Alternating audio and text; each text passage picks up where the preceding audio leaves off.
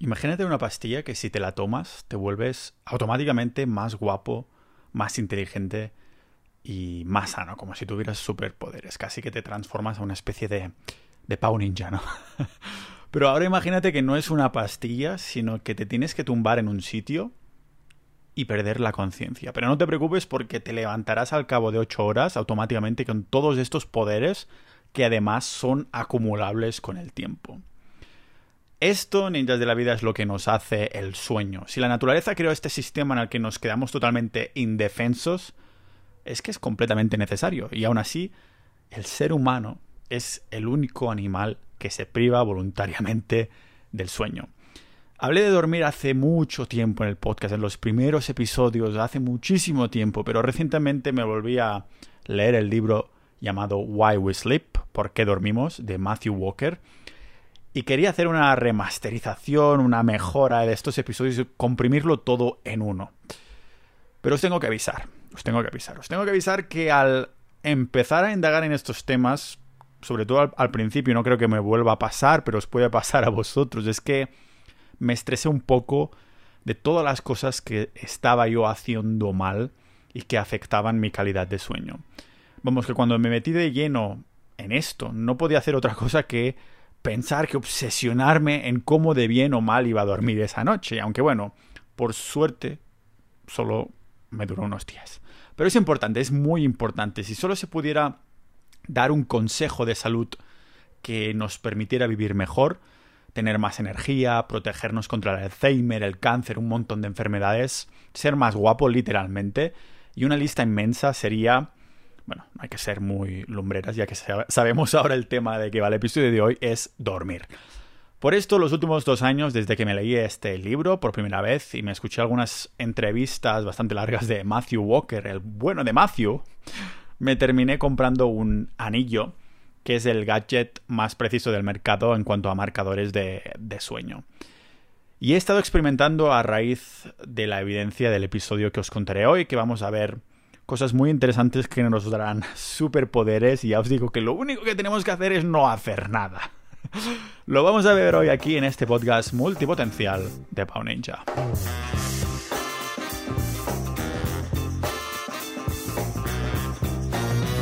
Ya lo sabéis, ¿no? Que este episodio está aquí, disponible a ser escuchado por vuestros maravillosos oídos, gracias a los miembros de Sociedad.ninja ¿Qué es la comunidad del podcast? Los que apoyan este contenido, las entrevistas, los guiones, absolutamente todo el tiempo que paso haciendo podcast que no es para nada poco.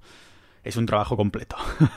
si os gusta y queréis formar parte de una comunidad multidisciplinar, multipotencial, polivalente, de dispersos de mierda con montones de temas, podéis hacerlo entrando en sociedad.ninja por menos de lo que cuesta aguantar a vuestra suegra mensual, mensualmente, eventualmente, mensualmente al mes. Es lo que significa mensualmente, supongo. Sea como sea, también pasaréis a escuchar episodios exclusivos, formar parte de la comunidad, boletines, contenidos, un montón de cosas súper chulis. Así que muchísimas gracias a los miembros actuales de Sociedad.ninja, en la que lógicamente también hemos hablado de sueño. Nos hemos compartido ahí marcadores y, pequeños truquitos que nos funcionan mejor. Últimamente descubrí que incrementando aún más mi toma de magnesio, pues dormía mejor, ¿no? Porque si dormir no sirviera para nada, sería la peor decisión de la naturaleza.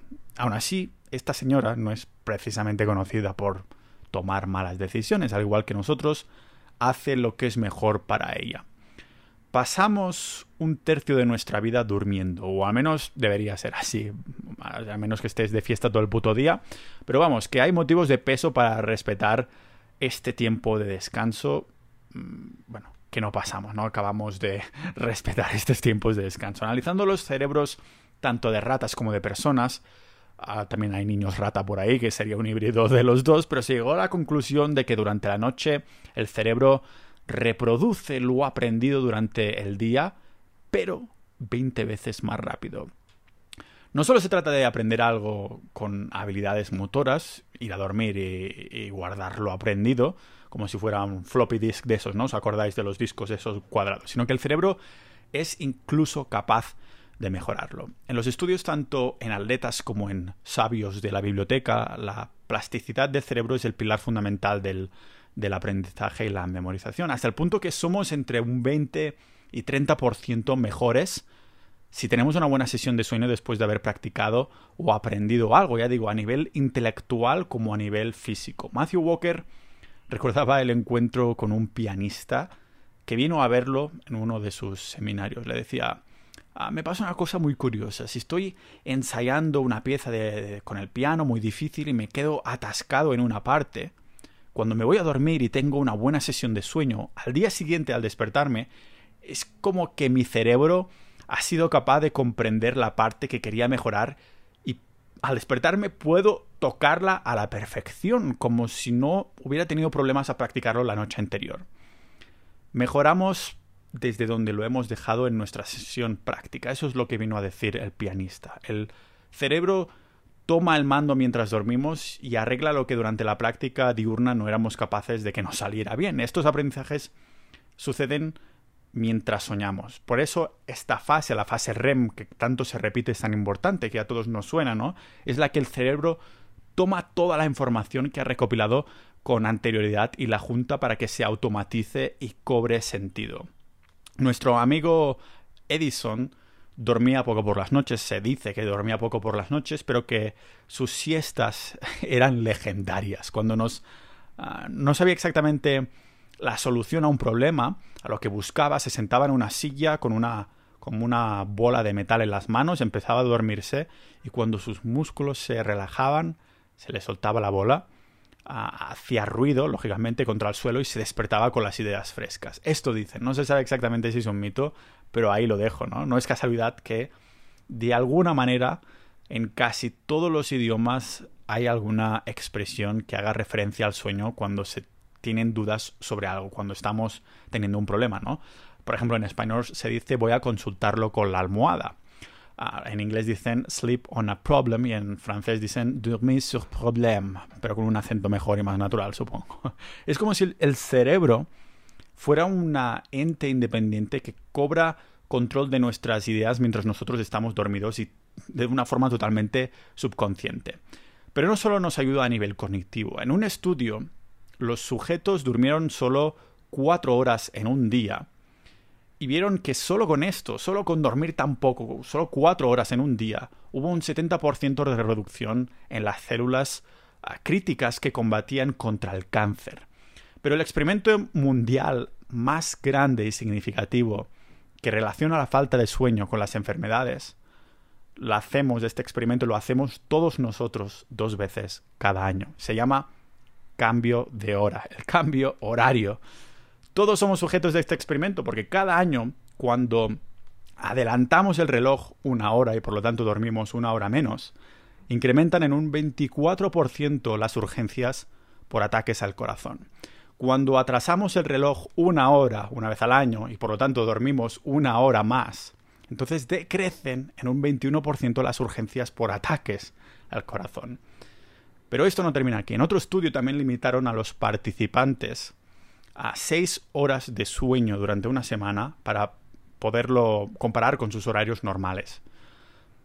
Por el hecho de dormir seis horas, que a muchos, a mí por ejemplo, me suena que no son tan pocas, ¿no? Muchas personas que conozco duermen seis horas. Yo mismo algunas veces me despierto de pronto al cabo de seis horas.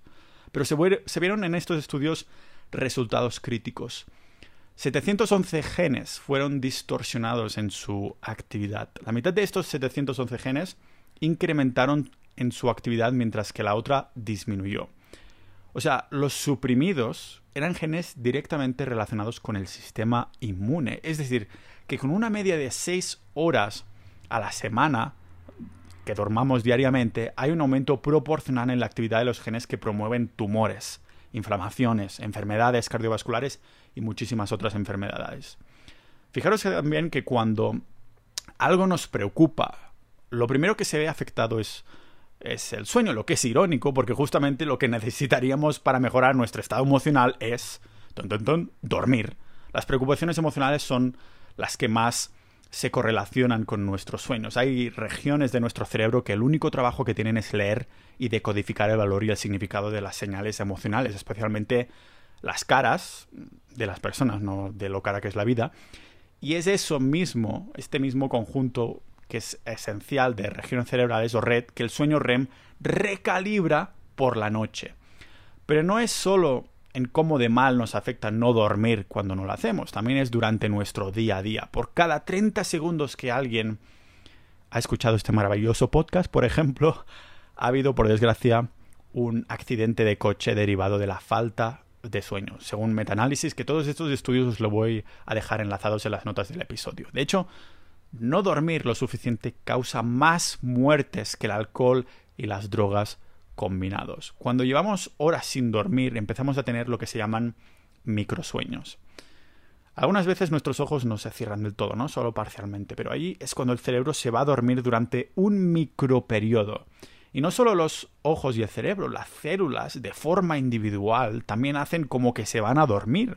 Claro, joder, se nos duermen los ojos, aunque no se nos acaben de cerrar del todo, también el cerebro, las células, normal que haya incluso más retraso en nuestra reacción a las cosas, ¿no? Cuando nos faltan unas horas extras de sueño. Mucho más retraso que bebiendo alcohol o tomando drogas, porque la falta de sueño hace no que a ah, la reacción es poca, no, no, no haya ninguna reacción en absoluto. No sé vosotros ninjas de la vida, pero mi conclusión es que dormir más de seis horas te salva la vida te mantiene vivo. Las poblaciones de Estados Unidos, de las escuelas que decidieron dar clase una hora más tarde durante un año, vieron una disminución de un 70% en los accidentes de coche de los adolescentes. Ya sabes que ahí se conduce muy temprano. Por ejemplo, en Adena, en Estados Unidos, cambiaron el horario escolar de siete y media a ocho y media por la mañana, una hora, solo una horita. ¿Y qué vieron? Pues mejoras dramáticas en los resultados de los exámenes, más de un 200% de mejoras en los resultados. Mucho más de los que muchos inversores en, en criptomonedas querrían. Un más 200%, pero en resultados de exámenes. También mayor esperanza de vida por reducción de accidentes de tráfico, lo que comentaba antes. Y también mayor asistencia a clase. Y más factores. Seguro que algún de estos factores es que jugaban una hora más al Fortnite por la noche o al Candy Crush o algo por el estilo. Ahora que decimos esto de Candy Crush, ahora que mencionamos el candy, las chuches, ¿no? La comida. Resulta que dormir, como tenemos que hacerlo, para decirlo así, también nos ayuda a comer mejor durante el día. No estoy hablando de comer más o menos, sino de hacerlo de la manera que nuestro cuerpo nos pida. ¿Por qué pasa esto? Pues porque hay un par de hormonas bastante desconocidas que están muy condicionadas por lo mucho o poco que dormimos. Por ejemplo, una es la leptina, que es la hormona que le dice a nuestro cerebro, hey, estás lleno. Después hay la grelina, que es la hormona que le dice a nuestro cerebro, ep, quieres comer más, no estás satisfecho con esta comida, no estás saciado. Pues bien, poniendo a un grupo de voluntarios a dormir de 4 a 5 horas durante una semana, las hormonas que acabamos de mencionar, la leptina y la grelina, tomaron direcciones opuestas. Es decir, la leptina quedó suprimida por completo. La leptina era la hormona de estás lleno. O sea que no había una señal que le dijera a tu cuerpo, estás lleno, estás lleno, estás No, en absoluto. ¿Por qué? Porque la grelina se intensificaba significativamente, es decir, querían comer más, en resumidas cuentas. Los que duermen menos comen más por las respuestas hormonales de su cuerpo. Si nos lo paramos a pensar, tiene todo el sentido del mundo. Si un cazador-recolector no está durmiendo como debe, no es porque está mirando la televisión o haga cosas inútiles como mirar los reels de Instagram para no dormir bien. No, sino que en la naturaleza, un cazador-recolector no duerme bien porque le falta alimento. Entonces la grelina, la hormona de comer más, le dice, oye, que te falta comida, despierta y ponte a buscar o vas a morir de hambre. Pero claro, en nuestra sociedad Sociedad.ninja es la comunidad del podcast, ahora me refiero a la sociedad en general. Somos tan inútiles que nos creamos una atmósfera similar a la hambruna porque nos hemos viciado las dos últimas horas de la noche a ver una serie que ni siquiera es tan buena. En otro experimento que se hizo, los sujetos que habían dormido menos, menos horas de, de las necesarias, se les ofreció un buffet de comida después de dormir. Pues bien, los que estaban privados de sueño ¿Para qué optaron? Hombre, pues optaron por una comida rica en carbohidratos, azúcares simples, ultraprocesados y demás. Así que quien pueda que pudiera haber sido un voluntario en este experimento, ¿no? Para atiborrarse hasta reventar en los días que, que, nos permitimos comer trampa después de entrenar o algo por el estilo. Pero hablando de entrenar, eso ya lo comenté en estudios que respaldaban mi plan de entrenamiento, ¿no? Pero un hombre que duerme entre 5 y 6 horas al día tendrá los niveles de testosterona como si tuviera 10 años más. Y esto es algo malo. ni de la vida. Porque la testosterona baja a medida que te van pasando los años, a medida que te haces mayor. O sea que no quieres tener 10 años más hormonalmente. La evidencia que relaciona dormir con deporte es cada vez más contundente. en un estudio, por ejemplo, vimos que un primer grupo siguió una dieta de déficit calórico para perder grasa y también durmió las horas que quiso o su cuerpo le, le dijo basta, ¿no? El resultado es que perdió igual de peso que el grupo 2. Pero fijaros en una cosa, el grupo 2 siguió también una dieta de déficit calórico para perder grasa. La diferencia es que les pusieron una alarma. Les pusieron para dormir una hora menos, solo una hora menos al día, que el grupo número 1.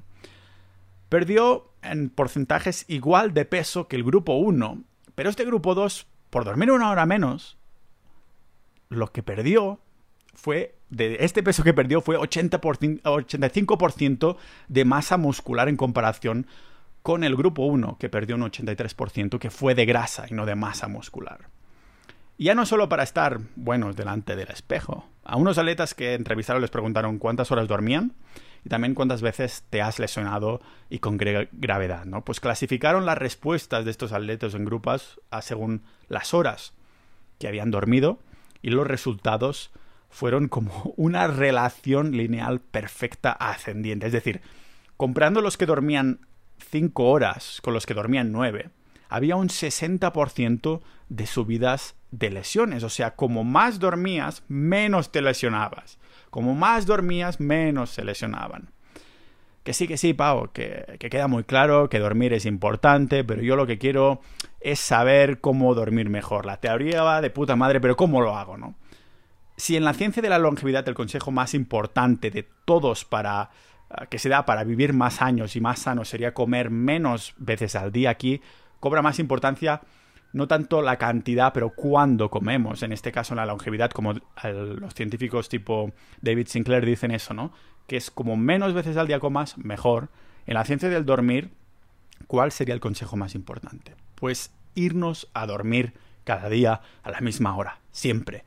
Y esto de siempre es una línea muy sencilla de romper, porque podemos ser buenos de lunes a sábado o de lunes a viernes, pero si cada fin de semana salimos hasta las 5 de la madrugada, acabamos de romper un hábito en el que tardaremos varios días en recuperar. Y ya hemos visto todo lo que pasa por dormir una hora menos en un solo día. Hemos visto todos estos estudios, todo lo que sucede. Esto de ir a dormir cada día a la misma hora es para seguir el llamado a muchos ya os sonará el ritmo circadiano, para que el cuerpo siga unos hábitos naturales que si la naturaleza ha creado durante miles de años de evolución, es por una buena razón.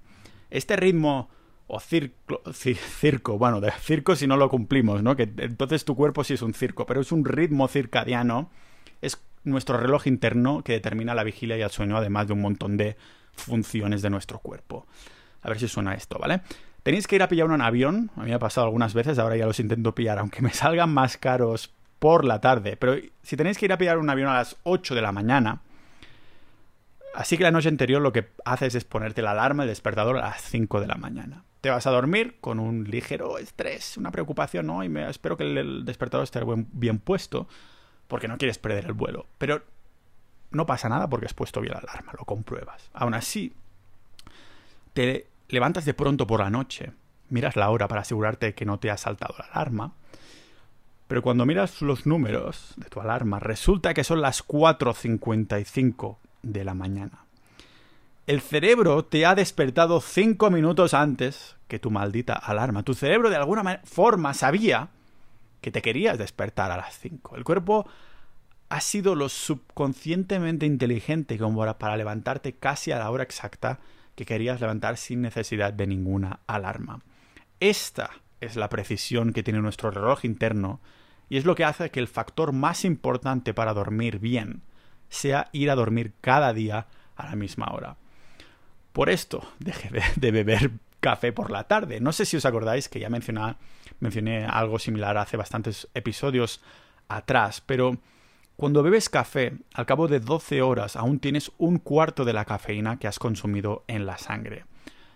Si por aquí hay adictos al sabor al café, os diría que os pasarais al club de solo por las mañanas. Y si queréis uno por la tarde, pues buscad una buena marca de los descafeinados orgánicos, así hay menos polución. O buscaros otro vicio por la tarde, ¿vale? Yo era de los que se decía a, sí mismo que uno o dos cafés por la tarde tampoco me afectaban, ¿no? Y sigo escuchando montones de gente que lo dice. Yo estoy acostumbrado ya a la cafeína por la tarde no me afecta. Pero que tú no lo notes, que te puedas dormir, no significa que no te afecte, porque con el café de la tarde la calidad del sueño no es ni mucho menos la misma que si no hubieras tomado café. Algo que comprobé yo también personalmente con el anillo este que me, analiza el sueño que me pongo, me pongo cada noche. Antes me lo ponía también a las dos primeras semanas cuando lo compré para que regulara todos mis marcadores. Pero noté cuando hice estos experimentos, ¿no? Noté un cambio radical en mis pulsaciones de descanso el día que dejé de tomar cafeína por la tarde. Del rollo que cuando tomaba el café de la, de la comida estaba a 10 pulsaciones medias más por la noche. Ah, y no nos olvidemos de que la cafeína también mueve nuestro reloj interno 45 minutos. Pero los que lo tienen peor aún que los cafeteros son los que trabajan de noche o van variando los turnos. Había uno de los oyentes de hace mucho tiempo que me acuerdo de este comentario, su nombre además de usuario era el que nunca descansa, que con este nick ya podemos empezar a deducir por dónde iban los tiros de su comentario. Comentaba algo tipo, y los que tienen horarios nocturnos o que por trabajo hacen distintos tipos de turnos y se van cambiando constantemente. Pues lo siento ninja de la vida, pero los estudios son demoledores para los que trabajáis de noche. Es imposible que el cuerpo se acostumbre a nivel sano. No significa que tu reloj interno no se cambie, pero me refiero a nivel descanso.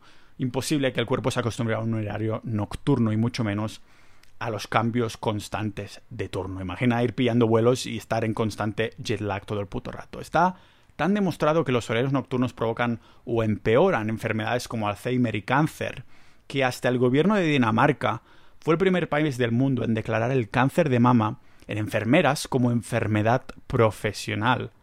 Vamos, que admitieron de forma oficial que los horarios de trabajo de enfermeras, de turnos y rotativos, provocan cáncer siendo totalmente sincero con este usuario, este, este oyente del podcast, si personalmente tuviera un trabajo de este estilo con turnos nocturnos, por todo lo que he reído al respecto, lo, lo, dejaría, dejaría este trabajo. Y lo digo de corazón, que seguramente sería uno de estos cambios, el cambio más positivo que podría hacer para mi salud si me encontrara en esta situación. Lógicamente habrá casos personales que necesitan dinero sí o sí y saben 100% que no van a encontrar trabajo. Pues en las horas que estés despierto intenta y tengas libre o vacaciones, intenta buscar otro trabajo que no sea de turno, ¿no? Pero para mí la prioridad si me encontrara en esta situación sería volver a un horario de sueño normal. Si hasta por el hecho de ponerse alarma es malo, de verdad, lo que la alarma te provoca es lo que se llaman mini ataques al corazón.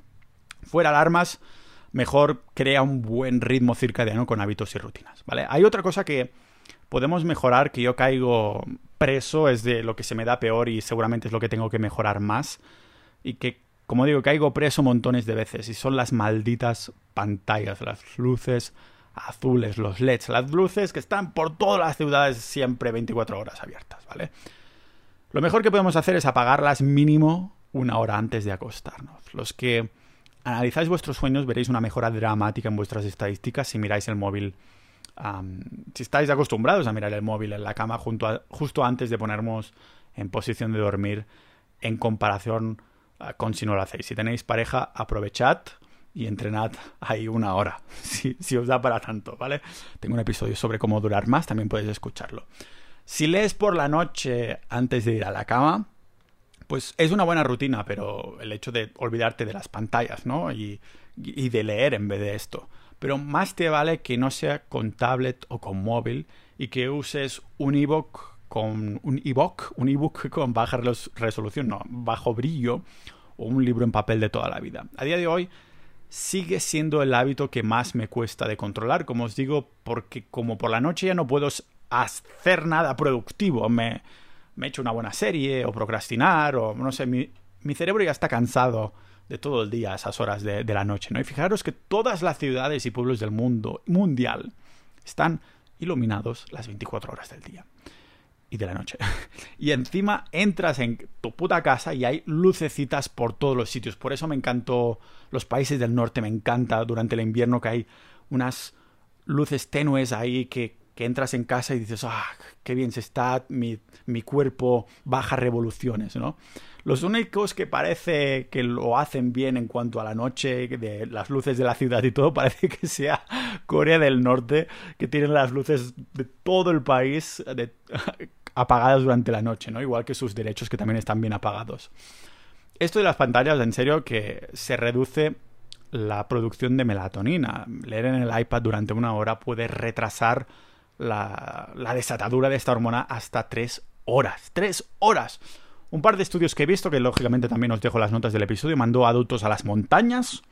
Un saludo a Adrián Lobonomada. Sin luces externas durante unos días. Pues bien, los voluntarios se empezaron a dormir dos horas antes de, lo, de la hora que ellos aseguraban que normalmente tenían sueño. O sea que ¿Qué hace esta hormona, ¿no? que es tan importante y que no queremos retrasarla, aunque todos lo hagamos, por esto somos nosotros los retrasados, aparte de la hormona? Pues la melatonina ayuda a regular el momento en que se produce mm, el sueño, porque indica, indica oscuridad, indica oscuridad a todo nuestro organismo, pero al contrario que de lo que muchos se piensan, la melatonina en sí tiene casi nada de influencia en la generación de, del sueño. Digamos que la melatonina hace como de madre. Tu madre te puede decir que es hora de irte a la cama, pero por mucho que te vayas a tu habitación, no te puede provocar que te duermas del tirón. ¿No tienes sueño o no tienes sueño? O la melatonina le dice al cuerpo, eh, es que es hora de dormir, prepárate, ¿vale? Eh, es hora de irte a sobar, niño. Pero si el cuerpo está aún en un estado de alerta por todas esas pantallas, todo esto que hemos dicho, habrá que trabajar en esto. De los pocos momentos en los que nos sirve un suplemento de melatonina es para combatir el, el jet lag. Porque muchas personas yo conozco que se toman melatonina y dicen, me va genial tomarme la melatonina, no sé qué. No olvidemos que también existe un efecto placebo ahí. Cuando está demostrado científicamente que el suplemento de melatonina funciona al 100% es cuando hay una cuestión de jet lag, porque hacemos un viaje largo. Si seguimos con pantallas y luces por todos los sitios, y por lo tanto la melatonina va a su puta bola, la calidad del sueño profundo se verá altamente resentida. El sueño profundo, el deep sleep, que se dice en inglés, ocurre en las primeras horas de acostarnos y es el encargado, este sueño profundo, de sacar esas células anticancerígenas y antienfermedades, además de la reparación muscular. Así que, si os queréis sentir frescos, está bien preocuparos de la famosa fase REM, pero no olvidéis del sueño profundo, porque incluso os rejuvenecerá celularmente. Buscaros una actividad de una hora al menos antes de dormir que no implique luces, especialmente luces azules, pero si son luces en general, aún mejor. Ya puede ser estirar, leer, meditar. Yo probé de meditar, pero nada de nada, ¿vale? Me pongo nervioso pensando en que no puedo vaciar la mente, me vienen millones de ideas Así que los estiramientos para mí cumplen un doble propósito. Me hago más flexible y además me es más fácil concentrarme en estirar que porque entonces es cuando controlo la respiración porque estoy ahí metido. ¿no? Tenemos que encontrar esa actividad para ayudarnos a wind down durante la noche, a enfriarnos. Y hablando de frío, siempre es más fácil dormir en una habitación que es demasiado fría en comparación con una que es demasiado calurosa. Por eso nos cuesta dormir menos en invierno, aunque necesitemos mantas bien gordas, que en comparación con el verano, ¿no? Que estamos ahí sudando la gota gorda. En un estudio se les metió una especie de como de neopreno a los participantes, pero era un neopreno raro que tenía circuitos que recorrían todo el cuerpo de cada una de estas personas, ¿no? Dentro de estas de estos circuitos, de estas venas falsas, hacían pasar aguas como agua a distinta temperatura y encontraron que podían hacer dormir a los sujetos de una manera mucho más rápida cuando se les iba disminuyendo la, temperatura en comparación a cuando la, temperatura del agua era más caliente. Incluso la fase del sueño profundo era de más calidad cuando se les transmitía agua fría, más fría. Por eso un buen hábito antes de acostarnos puede ser una ducha de agua caliente. ¿Por qué de agua caliente? No os he dicho que fría, no. No, queremos la habitación fría. La ducha de agua caliente nos sirve para que la sangre vaya a las manos y los pies y se retenga menos en el torso. Esto hace que radiemos este calor. Si miramos las tribus de cazadores recolectores actuales, su horario no ha cambiado mucho en comparación con el de sus y nuestros antepasados. Lo que dicta su sueño son las horas de luz, pero no por el hecho de que deje de ser oscuro, sino más bien por la elevación de temperatura que viene dada de forma natural cuando aumenta la luz. Están ligados, tanto la luz como la temperatura son dos detonantes importantes que ayudan a dormir. Ahora bien, ¿qué hay de comer? ¿no? Hemos mencionado el suplemento melatonina, ¿sirve o no sirve o algo así? ¿Qué hay alguna comida que nos ayude a dormir mejor? No he encontrado casi nada de evidencia clara, al menos, que relacione la dieta con el sueño, pero sí que he visto que la dieta alta en carbohidratos son peores para dormir y su, y su calidad. Una cosa es que te den sueño, carbohidratos, la típica ñoña de dormir, ¿no? Y otra es que cuando duermes este sueño sea de calidad.